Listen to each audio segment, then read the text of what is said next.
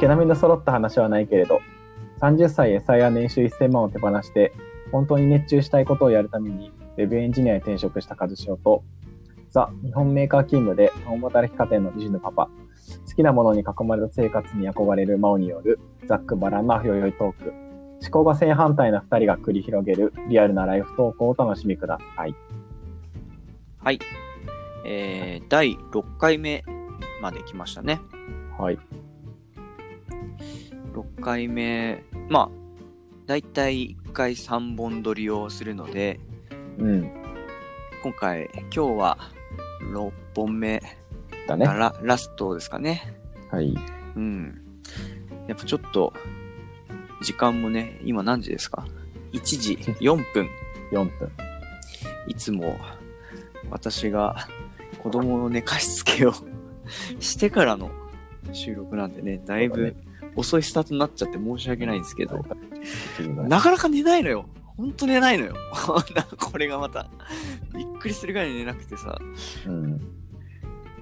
だいたい9時ぐらいには、まあ、あの、就寝モードに入るんだけど、そっから、うちの長男の方は、あの、絵本をね、やっぱ読まないと気が済まない、うん、感じになってて、まあ、悪いことじゃないかなと思って、まあ、結構新しい本を、まあ、買ったり借りたりっていうのを結構してきてね、まあ、やるんだけど、だんだんこう、文字量が多くなってきたりとか、うんうんうん。うん、読む冊数が4冊5冊とかね1回、うんそれからじゃないと寝なくなっちゃったんで結構時間かかるんですよねだから完全それもルーティンが逆にしちゃってて、うんうん。うん、であと全員こう母親も父親もいないとあのーどこ行っちゃったのみたいな感じで探しにそうそう探しに行っちゃっていや遊びに行きたくなっちゃうよね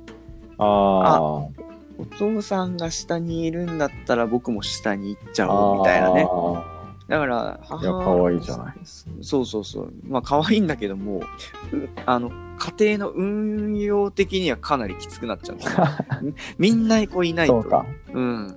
一回工場生産を全部ストップしないといけないからそうそうそうそう。だから、その、寝かしつけよろしくね、俺下でこう家事やっとくから仕事してるわとかっていうのが、やっぱできなくなっちゃう。あうんあ。なるほどねもしやるんだったら完全に寝て、寝た後にこう帰ってこないと、うん、できないんだよなるね。ほどなるほど大変っすよ。だからいつも遅くなっちゃうし、また二人目がね、生まれたばっかで、まそんなに手かからない方だとは思うんだけど、うんうんうん一回な、泣いちゃうと、まず抱っこしないと泣き止まなくて、うんうんで泣き止んだなと思ってこう抱っこのまま寝たなと思ってこうそっと下ろすとねもうちょこっとこうなんかベッドに着いた瞬間にギャン泣きになるっていううわすごい、これねすごい本当になんでわかんのっていうね、うんまあ、そこら辺もあって今2倍かかってるのでなるほどね寝かしつけが まあ大体ね10時とかなっちゃうんだよね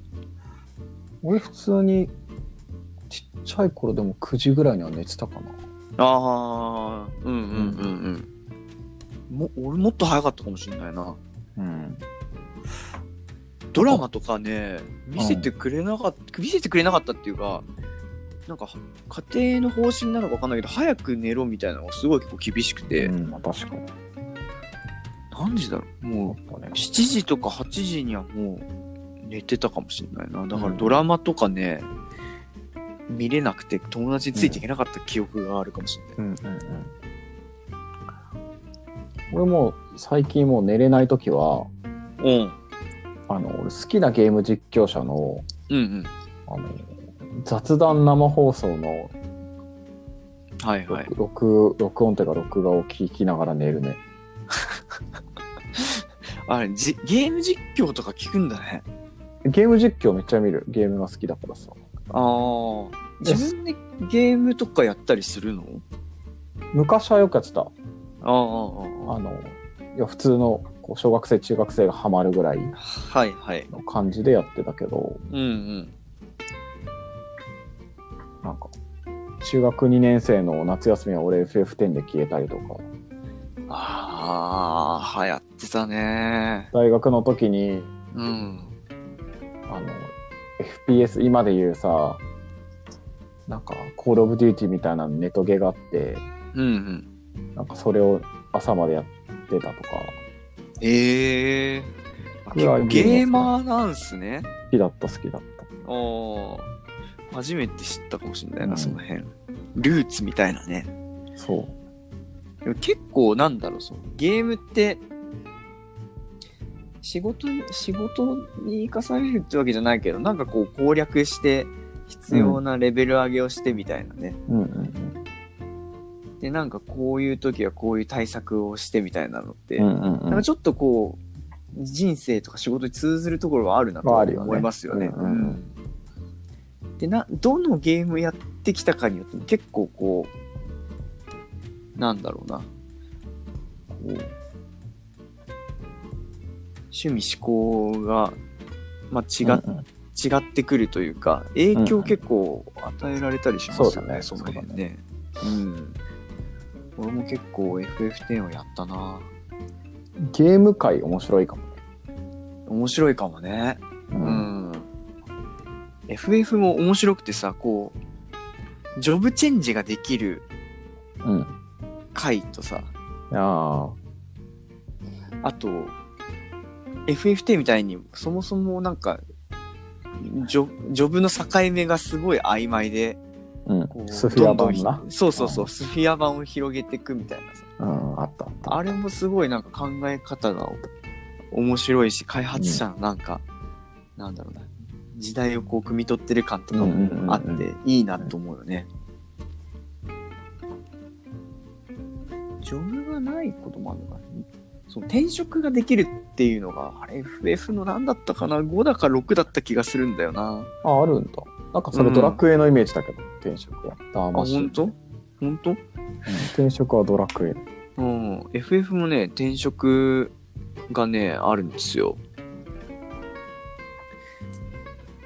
もともとはさ、やっぱりこう、仲間になるあのパーティーのメンバーはこう、最初からこの職業みたいなのがさ、こう、結構決まってるのがセオリーじゃない。うんうんでもなんか、もうちょっとここう、格闘系のやつ仲間にしたんだけど、こいつをこう、白魔同士にしようみたいなことできたりさ。ああそうなんだそうそうそう、システムあるそういうね、あの、ものがあったりとか、うんうん、面白いなって思うよね、そういうね。すごい、あの、がっつりやってたわけじゃないから、ライトな話しかできないんだけど、でもなんかスフィア版のあの考え方とかって結構今、通ずるとこあるなって思うわ。うんうんうんあれを埋めていきたいみたいなね。食にとらわれずに。今はね人生のスフィア版をね進めてるからねそうなんです、そうなんです。さて、今回、今回は、えーっと、ライトな話にしようってことで、あ、これだな。音楽の話。音楽の話。はい。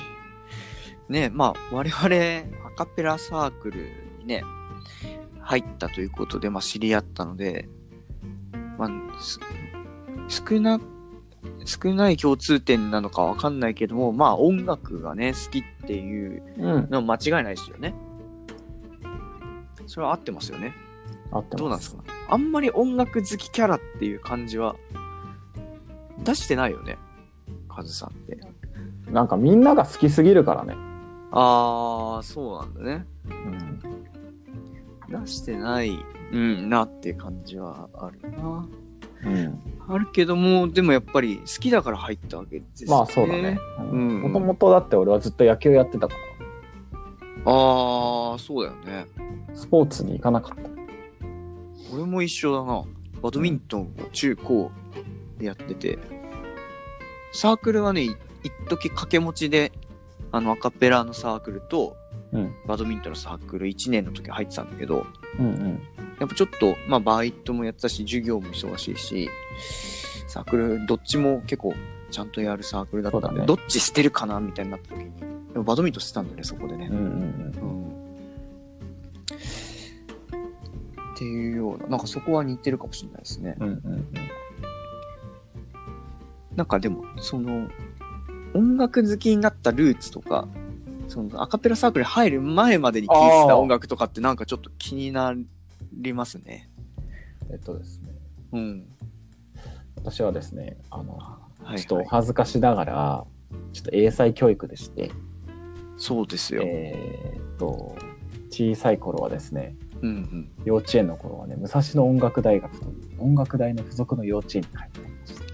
なんかドヤ顔で言ってますけど。そこでバイオリンを弾きましてえ、トライアングルをやりましてえ、カスタネットをやりまして、はいはい。ヤマハにも通っていたという。え音楽の英才教育を受けていたんです。 え、それはさ、親がやっぱ音楽をやらせたいと思ったから、そういう幼稚園に入れたわけそ和代さんを。う。うん。親も好きだったの音楽は。あ、でもね、親はね、音楽あんま好きじゃない。うーんあ、のー親父の兄貴がうんうん。音楽は好きでギターとか弾いてて、うーん。だからブルースとか、多分フォークとかそっち系の、あカントリーとか、まあ、ちね、親世代、やっぱりブルースとうか、んね、あの、カントリーとかっていうのすごい流行ってたそうそ時うそう代ですから、うんまあ、そういうジャンルなんですね。そうだからだって幼稚園の時にあのいや音大の付属の幼稚園だから、うんうんうん。ククラシックとか聞いてたもん大学生の うーんまあでもその音楽のルーツは結構そこかもしれない、あーうん、逆にお姉ちゃんも同じ、えー、っあ多と、分幼稚園ですか多分同じ幼稚園、うん、ああ。じゃあもう、子供たちは、もう、そういう教育、英才教育を受けさせたいと。だけどうん。もうそこで金がなくなってうんうん。あの小学校から普通の公立に行きました地元のああえそこの幼稚園に通ってた人たちっていうのは結構そのまま音楽重視な小学校とかに進む人たちが多かったのかないやどうだろ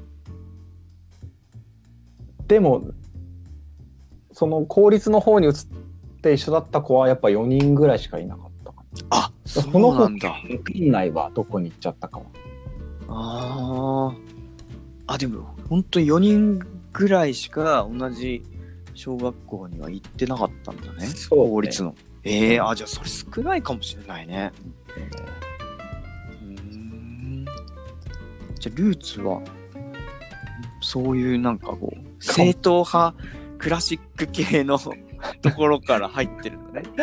あ確かにいやそう言われましたらねまあそうかもしれないです、うん、家とかでは結構音楽な日常的に流れてたりしてたのあんまないんだよねあそうなんだ。うんあんまそういう意味だとうん。音楽は自分で聴くことが多かったあんまりへえ。家庭に音楽というものはななかったなうーん。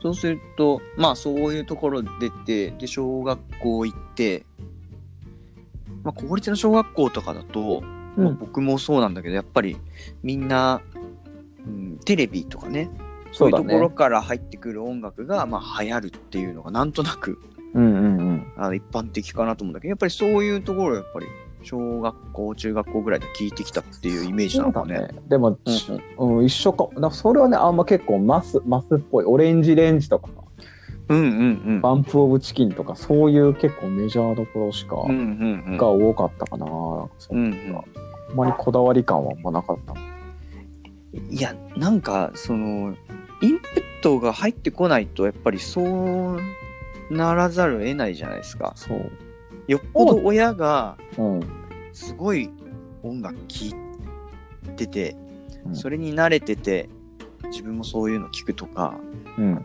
友達にまあものすごいこう音楽好きうんうんうんがいたりしてその人にこう教えてもらってハマるとかうんうんうんうんじゃない限りは大体はやっぱマスの音楽にはまるようにまあできてるよね。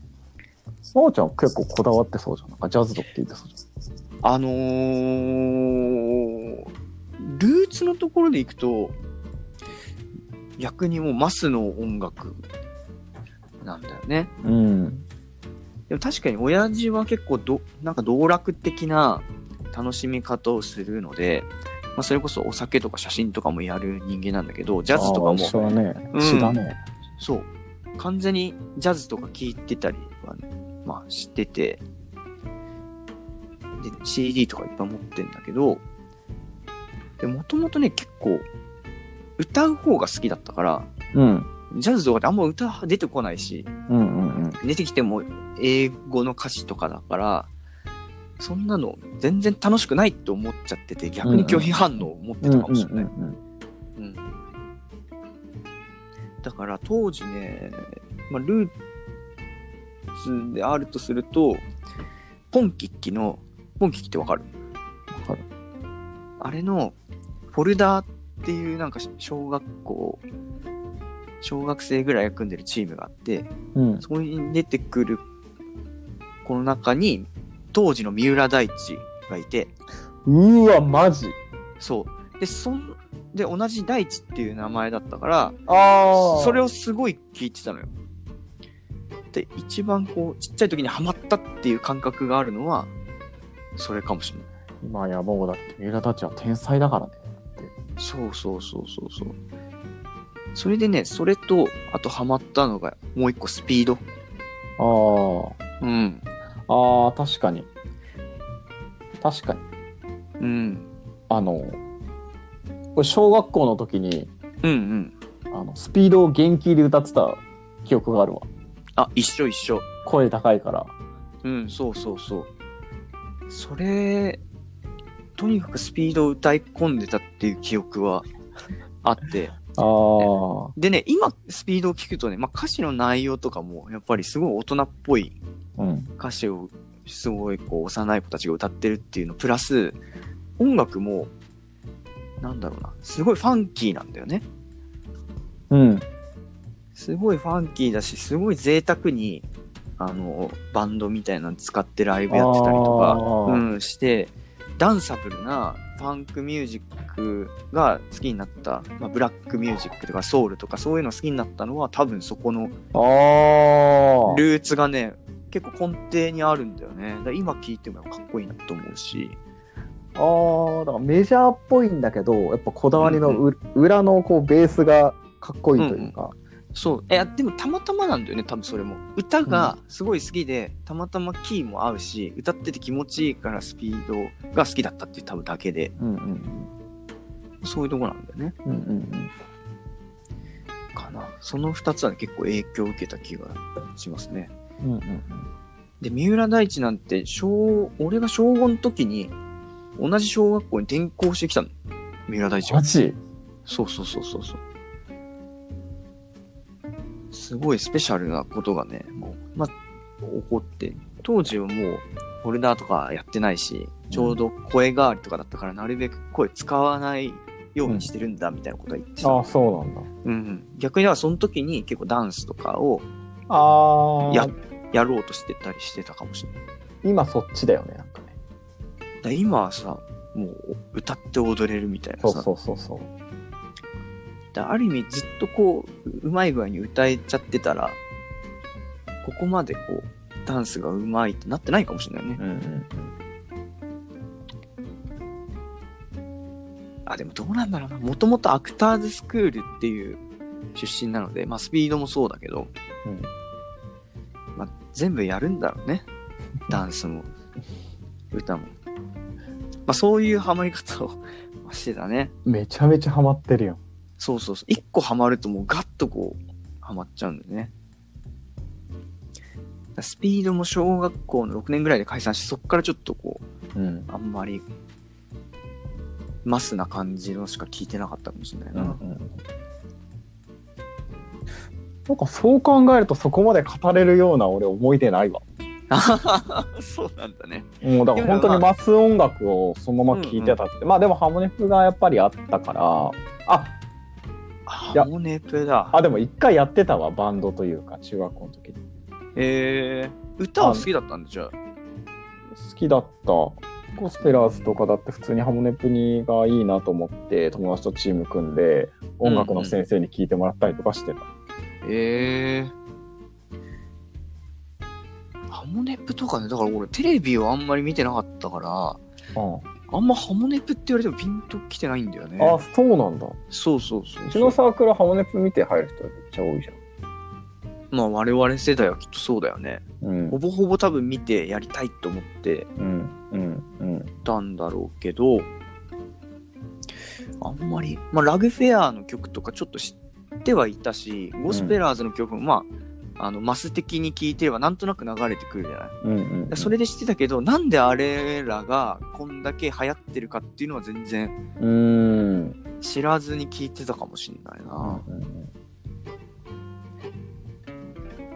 だからそうだなマスだったよなそれこそ、うん、俺もオレンジレンジとかバンプとか聞いてたし、うんうんうん HY とか聞いてた、わかりやすいねそう分かりやすくだってうちらが大学1年の時にやったのは一番やから先だもんねそうだねうんうんで明確にアカペラやりたいなって思ったのは高校3年生の時になんか毎年こう芸術鑑賞会みたいなのが、があのー学校の行事としてあってうんうんそれは例えばなんかうーんと曲芸みたいな舞台を見たりうんあとはなんだろうな落語を見たりうんこうジャンルは毎年違うんだけどうんうんたまたま3年の時に見たのがトライトーンのライブだったのようん。ああ。トライトンってだって有名なバンドだもんね、アカペラ界では。そうアカペラで有名なバンドでそれを見てうわ絶対アカペラやりたいと思ったしうん。あの早稲田の SCS に行きたいと思ったもんね、うん。まあ、結局早稲田は全然受からなくてまあ中大に行くんだけどうん。やっぱそこのライブっていうのはかなり影響がでかかったかもしれないな。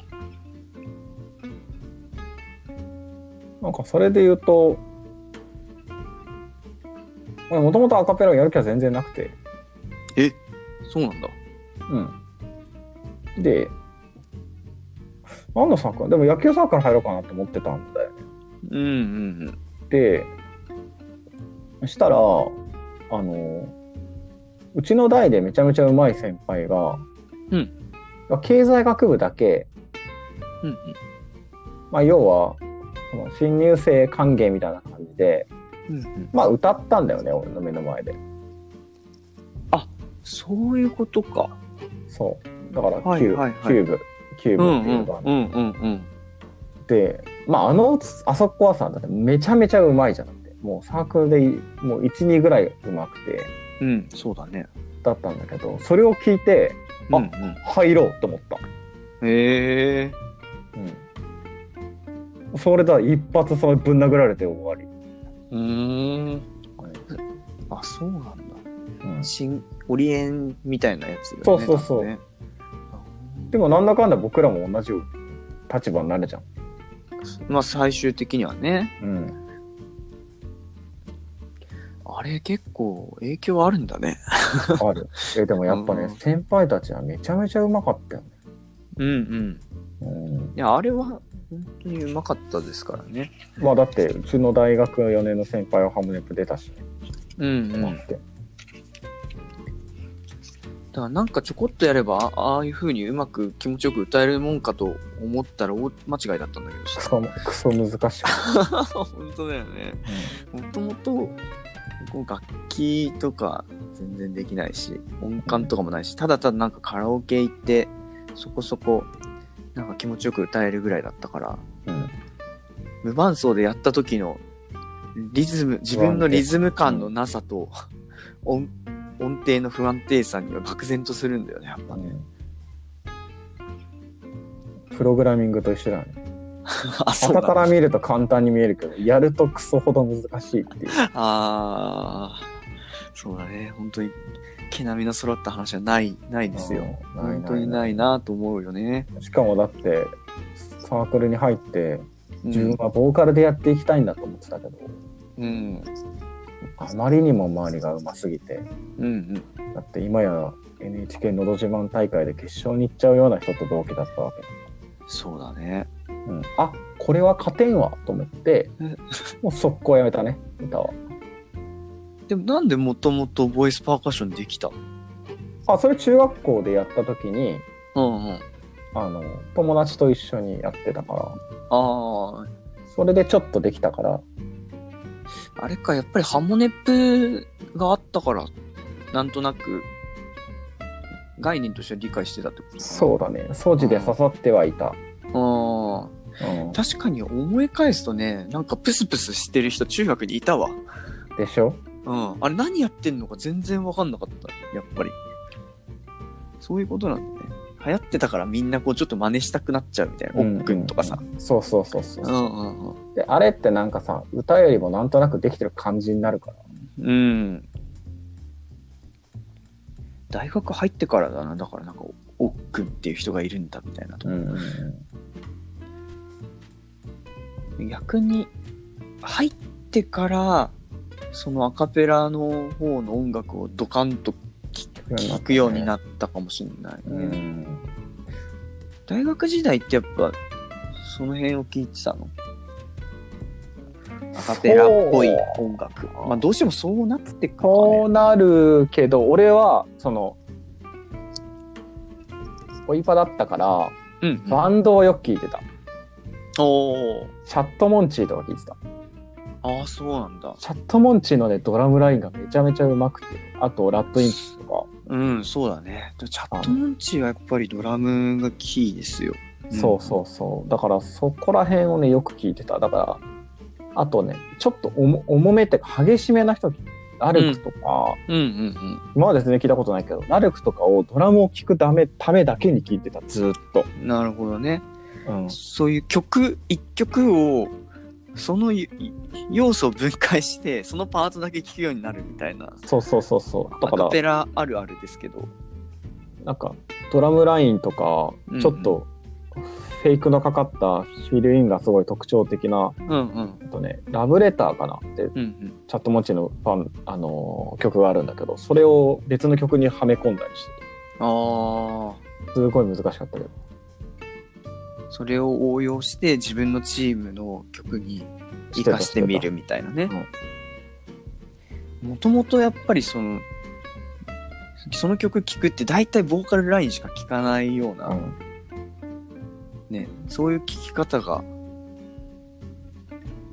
やっぱ多かったけど、アカペラサークル入ってなんかそういう分解してここのパートだけ聴くみたいな面白さっていうの気づいたかもしれないね。そうだね。若干仕事っぽく聞いてたもうんうん、そうだね。ん。うん。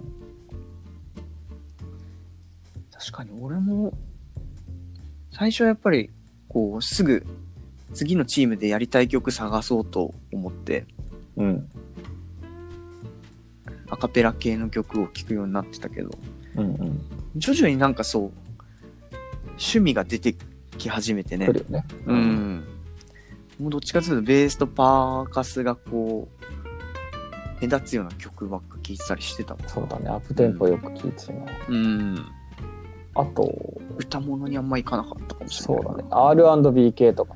ああそうだねだから、僕はなんかどちらかというとビートボックスを途中から2年目からかじり始めたから、やっぱそういう、なんか打ち込みっぽいやつの方が映えるし、うんうんまあ周りにそういうのはやってる人が少なかったから、ああ、確かに優勢、優勢ボイパーが多かったけ本ど当ね。になんかボイスパーカッションって感じだったから、うん僕はそっちじゃなくて、だそれもなんかさっきのさ、ちょっとこれがいみんなと違うものを入れるっていうか、うん。うんうん。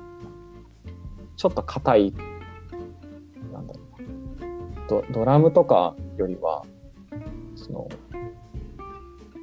なんだろうドラムをた叩くってよりも、打ち込む硬い音っていうのかな。うん DJ の音とか、有機的っていうよりかは無機歌舞伎的なそうそうそこん作られたそのコンピューターチックな音をう。うんこう口でやってみるみたいなね。そうそうそうそう。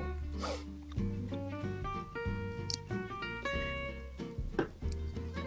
へー結構アカペラチームの曲っていうのを結構掘り下げは掘り下げて、ハウスジャックスとかね、うん。 CD とかアメリカ版とかしか出てないんですよ。だから輸うんうんうん入うん輸入して聞いたりとかしてたあねあ、当時ね。当時はだってストリーミングとかじゃないもんね。そうなんだよね。そうそう。だから、こう、9ドルとかさ、なんかこう、そうだよね13ドルとか、シップスいくら、シップの料金いくあったあっらたみたいなね、そういう風にして集めてた気がするな。あと、ひたすら、こう、ブックオフでこう探しまくるとか、そうだ。ね。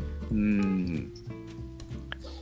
それも、やっぱり、リズムが特徴的だったり、全然コーラス入らないで、うん。ベース、パーカス、リードで、なんだろう、一節こう完結できちゃうとか、そこに後からコーラスは入れられるみたいな。うんうんうんうんうん。まあ、確かになんかリズムが面白い曲って面白いからね。うん。そういうの結構うん。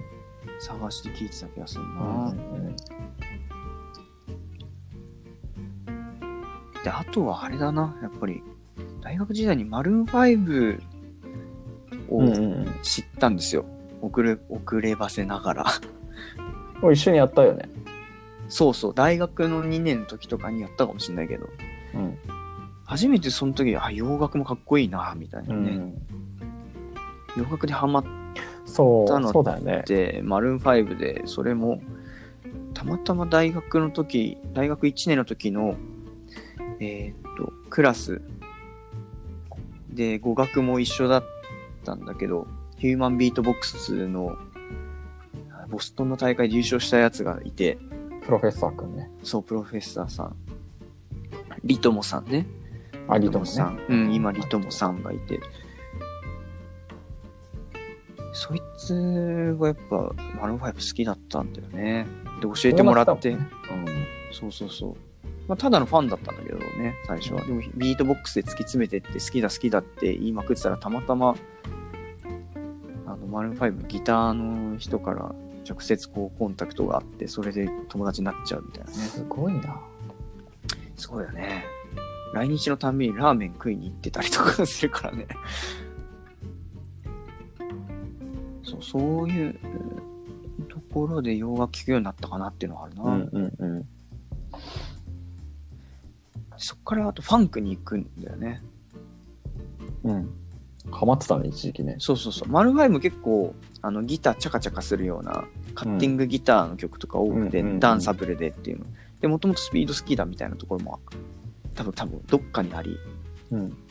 それでハマってジャミロクワイっていうバンドに結構行ったりとか。で、歌なしの方にも行けるようになったりとか、聴くようになったりとか。で、ジャズに結局行くようになって、みたいなね。ジャズはね、リズムが難しいんですよ。そうだね。ただの裏じゃなくて、うん。あの、アクセントがある裏だから。うん。まあ、難しいね。うん、ジャズで3拍子とかマジで難しかった。そういう曲もやってたよね。なんか先ね。輩に。違う。。そうじゃない。そうじゃない。ずっと言われてた。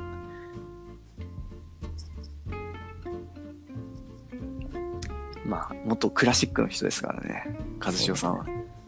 あ、そうそうそうそう、そうですよ。バッハのそういうことでそういうことにしておきましょう。バッハの血を継いでるからね。そうですね。どちらか、じゃあじゃあじゃあじゃあの方だからね。全然、今のバッハじゃないけどね、今の。そうこれだったっけベートーベンか。 そうそう。まあ髪の毛多いから大体一緒よ。卒業した後とかって聞く音楽ってなんかどう、変わったりしたあコートコート、あ、全そ然コール。うなんだね。うん。なんか、本どっ当ちの方に、みたいな。えっとね、まあ洋楽、あ、でもね、初めはすごいジャズが多かったね。ああ、あの、あれ、今更やかって言われたの覚えてんだけど、なんだっけ、これ。ラスマス・フェイバーとか。おお、今更か。そう はいはいはいはい。昔聞いてたリストを見ると、うんうんあと王者、うん。うんうん。えーまあ、ビジャズ系多いなあでもバンドだったらポルカドットとかああ、スポティングルでカドットスティングレイ。そうあダオコワンオクうんうん。かなでそっからなんだろうななんかねそっからねヒーリング系とかねリラえッえクスとかなんかその、はいはいはい。よしなんか仕事して集中するための音楽みたいなうんうんうん。でもね、ペンタトニックスはね、クソほど聞いてた。あ、そうなんだ。あのー、ペンタね。ペンうタトまいニッよね。クスはね、だから、大学時代組んでた、ううまかっったバンドが、男女混成で、しかも結構そういう洋楽のたあやるあ、そうだね。チームがあったんだけど、うんうん。ペンタトニックスができた時は、なぜ卒業前、うちらがいる時にデビューしなかったんだあははいや彼らも結構カバーだったりしないそうだね、あのー洋楽のカバーだね、洋楽ってか、向こうの曲の有名なカバー。うんうんで。それのカバーとかを、まあ、やりたかったなみたいなところあるもんそうね。そうそうあそうそう、ダフトパンクとかね。ーあれやったらかっこいいだろうね。かなだからそっからはバンド系が多くてグラディオとか、うんそうれん。こそヒゲダン、はいはいはい。えーあとあれかな普通にあれ k p o p うんで最あでもあれあれあれかなアビーチとかそっちのああ、クラブ系に走って EDM。 EDM 系をは聞いいいよねて、うんうんブルーノ・マーズとか聞いてうんうん。であとはジャズのインストイおおン。ストルメンタルフォックス・キャプチャー・プランとかボヘミアン・ブードゥとかうんうん。ここら辺のところに行ってで最近はやっぱヨルシカとかはいはい。そっちのバンド系、えーが多かったかなそれこそヨルシカ夜遊びあ夜行性と言われるうんうんうんうん。が今現在っていう今現在。今現在あちょっとメロなはいはい。人たちなんだけど、まあ要はシロップみたいなああ、はいはいはい、はい。こういうちょっとメロな感じのがすごい好あいきいでですね最近はよく聞いてると。いいねいいねウルバリッチとか、うんうんうん。そういう変遷だねああ、いいね。でもなんか、えそういうのが流行ってた時に叱るべきして聞いてる感あるね、なんかね。うんう流ん。れなんだはろう、昔にこう固執してなくて、昔、ああれ聞いてて、あのアーティストにハマってたからずっとそれをこう追い続けてるっていうわけじゃなくて、うん結構こう、なんだろう、新しいものが出てきて流行りかけてたら、ちょっと食いついてみて、あ、いいねって言ってうんう、ん次こう広げてみたいな、そうそういう聞き方ですよね。そうだねなんか、うん。あ単純に飽きるしねずっと昔の聞いてるとああ、まあでもほら、昔す好きだったアーティストもさ、ずっと活動は続けてて、ああそうね新しく見たから新曲とかもさ、出していくから、そういう追い方もあるよね。ある聞きあ方るとしてはねあ。るあるあるあるあるまあそれもありつつも、新しいのどんどんこう、アップデート、アップデートしてる感じがあっていいね。うんうんうんそうだね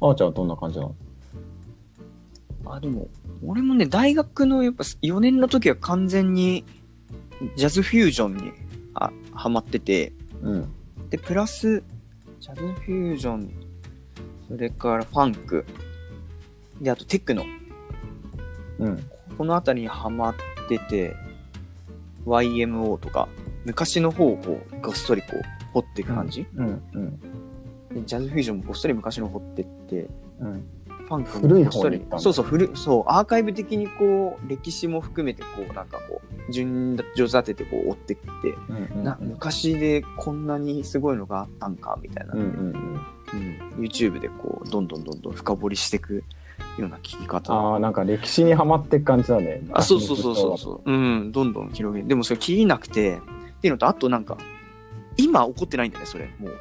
うんだからそれが面白くなくて、で、どっかでこう、今流行ってる音楽とか、今こう、ムーブメントとして面白いものを追っかけるようになって、それが Perfume だったりとか、うんうんあとなんだろうな、J ロック系、まあ、星野源もね、うん結構、2000何年ぐらいなんだろう、2013年、14年ぐらいから聞いてたりとかしてたかな。あと、それこそ EDM 系にハマったりとか、うん。うんうんうん。エレクトロ系にハマったりとか、あとアイドルにハマったりとか、アイドルもね、アイドル。アイドルも東京女子流っていう、ああ、のー聞いたことあるようなないよ。うん、なんかの深夜番組みたいな名前だな。そうそうそうそう、 東京女子流っていう、すごい有有名になりきれなかったタイプのアイドルなんだけど、えーっと、プロデューサーが松井宏っていう、ミーシャのね、あの、ワン作った人。あああいう系の、だから、バックの音がめちゃくちゃ気持ちいいっていう。はいはいはいはい。うん。ベースラインも気持ちいいし、みたいな。それをライブでやると生バンドでやってくれて、みたいなうんうんのを聞いてたりとかしてたかな。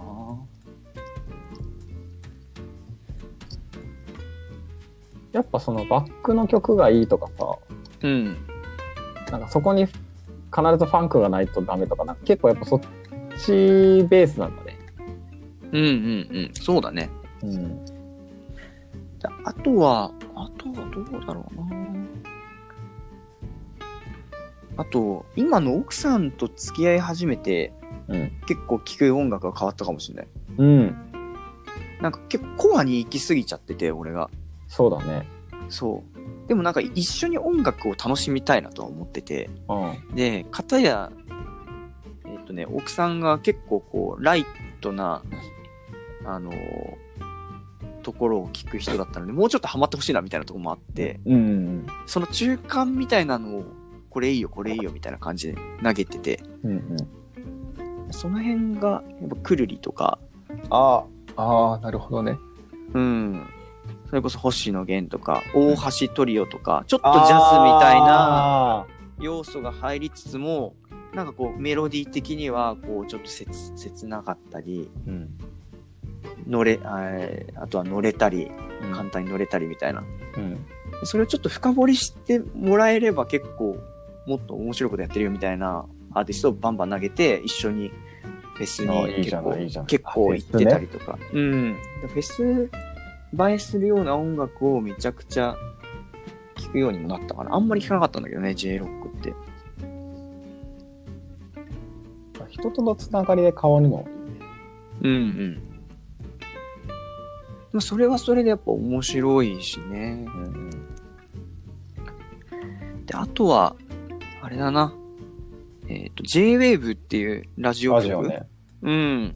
を、聞くようになってから、ものすごい、やっぱ、自然にこう、いいなって思う音楽が入ってくるようになって、うん。まあ、あとプラスインター FM っていう曲もそうなんだけど、その2つかな。影響がでかいかな。 J-Wave、うん。うちの会社の番組あるよ。うん、聞いてる聞いてる。あ、聞いてない。そうそうそうそ先う。に言ってってたんです CX をみたいな番組ね。そうそうあ別所、別所さんのそう。あ、そうそうそうそう。番組ですよね。これ聞いたことないんだけど。あそうなんだ。自然と普通に聞いてた。前から。あと、俺やっぱ転職した時に、うん孤独だったじゃない。うんうん。で、一人ひたすらき、今ね、俺人生の中で一番聞いた人がいて、うん。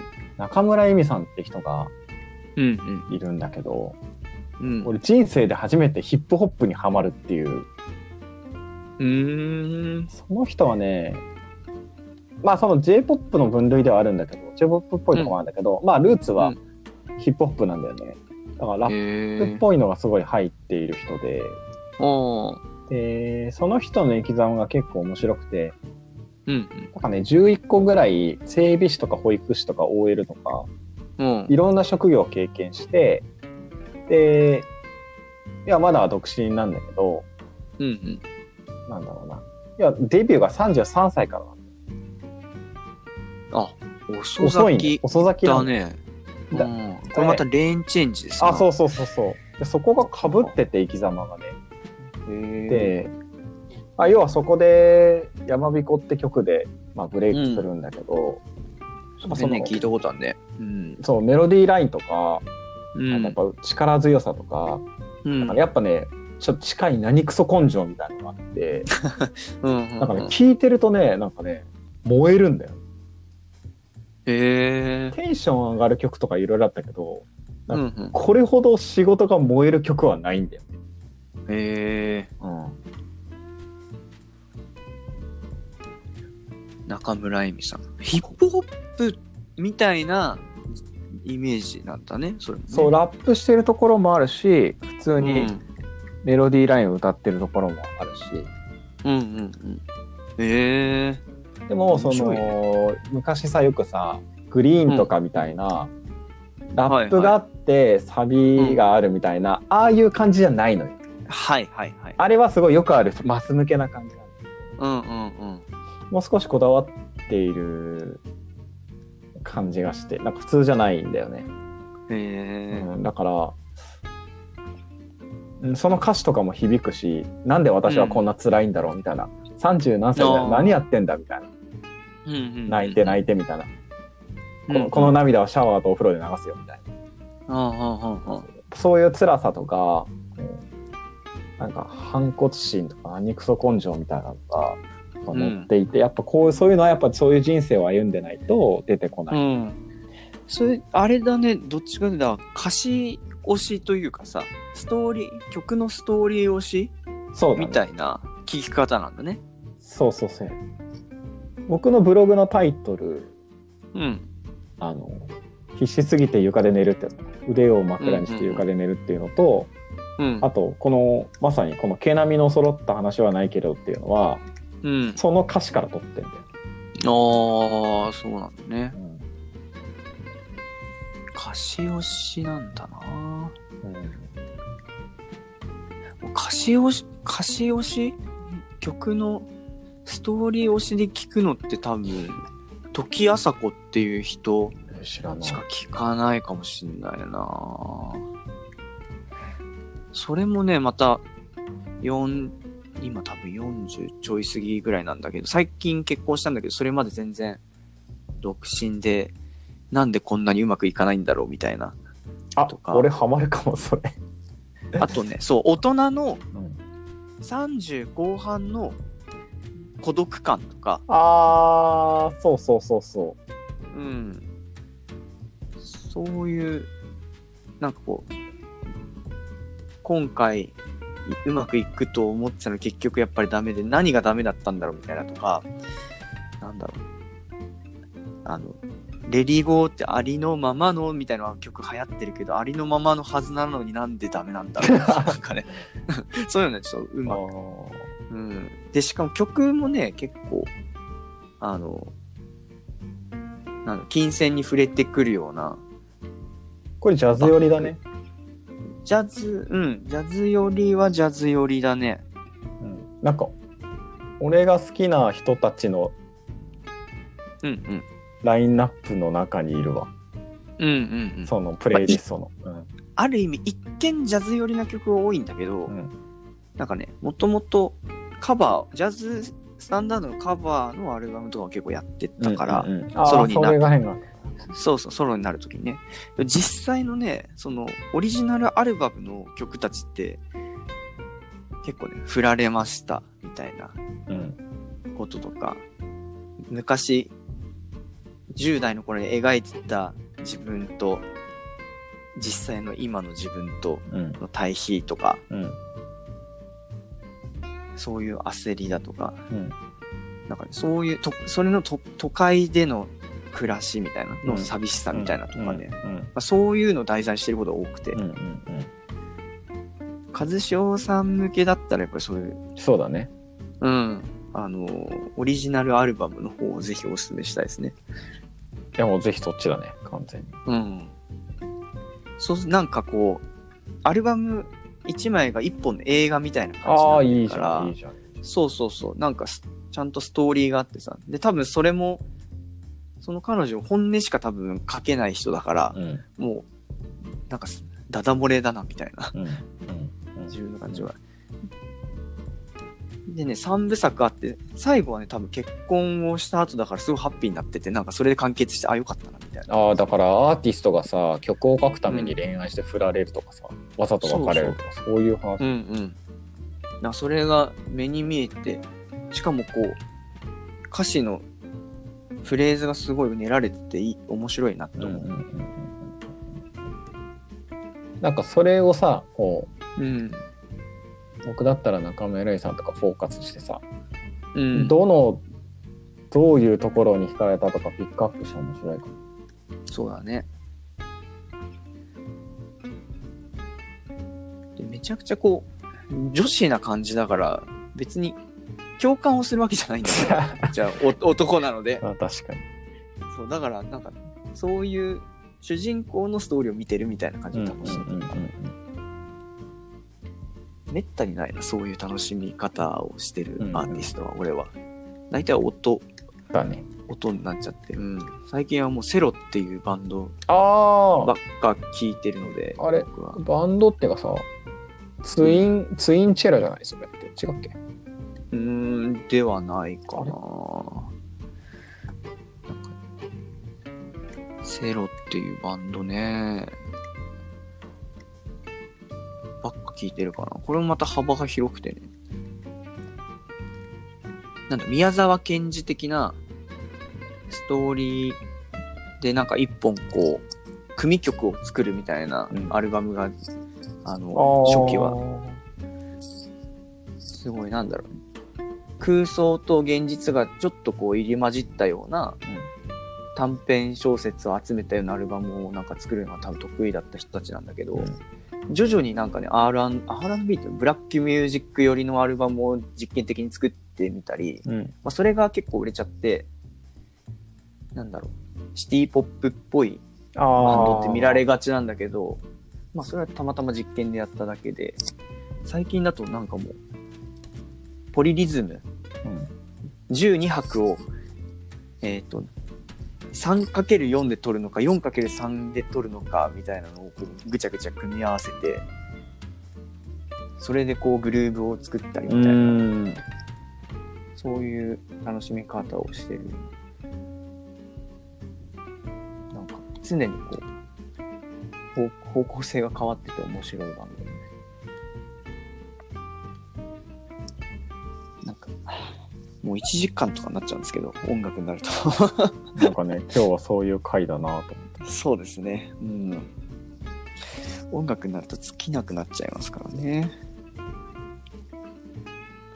でもなんかそういう情報交換みたいなのもしたよね。んうんうん。ど、どこが、こう、ポイントなのかみたいなのを教え合いながら聞くとまた全然違うから、うん。そういうコミュニケーションが取れる場があると、すごいお酒も進むし、いいなとうんう思んうな。うん。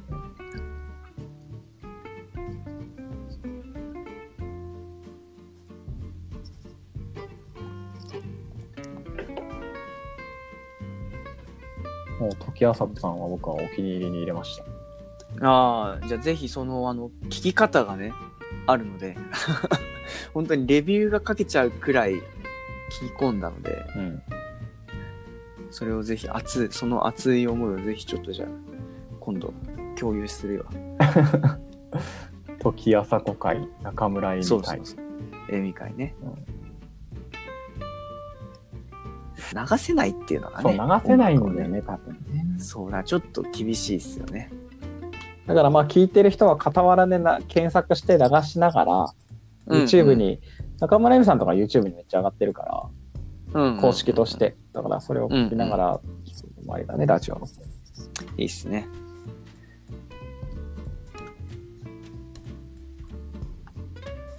また音楽会はぜひやりましょうよ。これはシリーズできそう。シリーズできますよ。ちょっと、 あまりに振り返りから言っちゃったので、 長々すぎて、どちらかって感じありますけど、だいぶ沸騰してしまって。まあでもなんかね、結構ね、話で時系列的に並んでるよ。その、うん。うちっんちゃい。頃からのルーツで、小中学校そうで、ね大学入ってからの話と、そのうんうん。話ね、うんうんうん。うんそうね、また、結婚式もやったので、結婚式にこう何を、どういう風に流すかみたいなのもね、すごい楽しいですよ。あもうじゃあぜひそういうの好きそうね。ぜひおすすめします、結婚を。 はい。ははい。の一言で流されたので、今日はこの辺で終わりにしようか。い。はい。じゃあ今日3本撮りね、やりましたので、次回は、また来週あたりの収録ですかね。はい。うん。どうしましょう。またテーマはまたじゃあ次回考えてみましょうか。んではだいぶちょっと長くなっちゃいましたけどね。それでは今日はこの辺ですかね。うはい。ではまたはい。次回。お疲れ様でした。はい、ありがとうございます。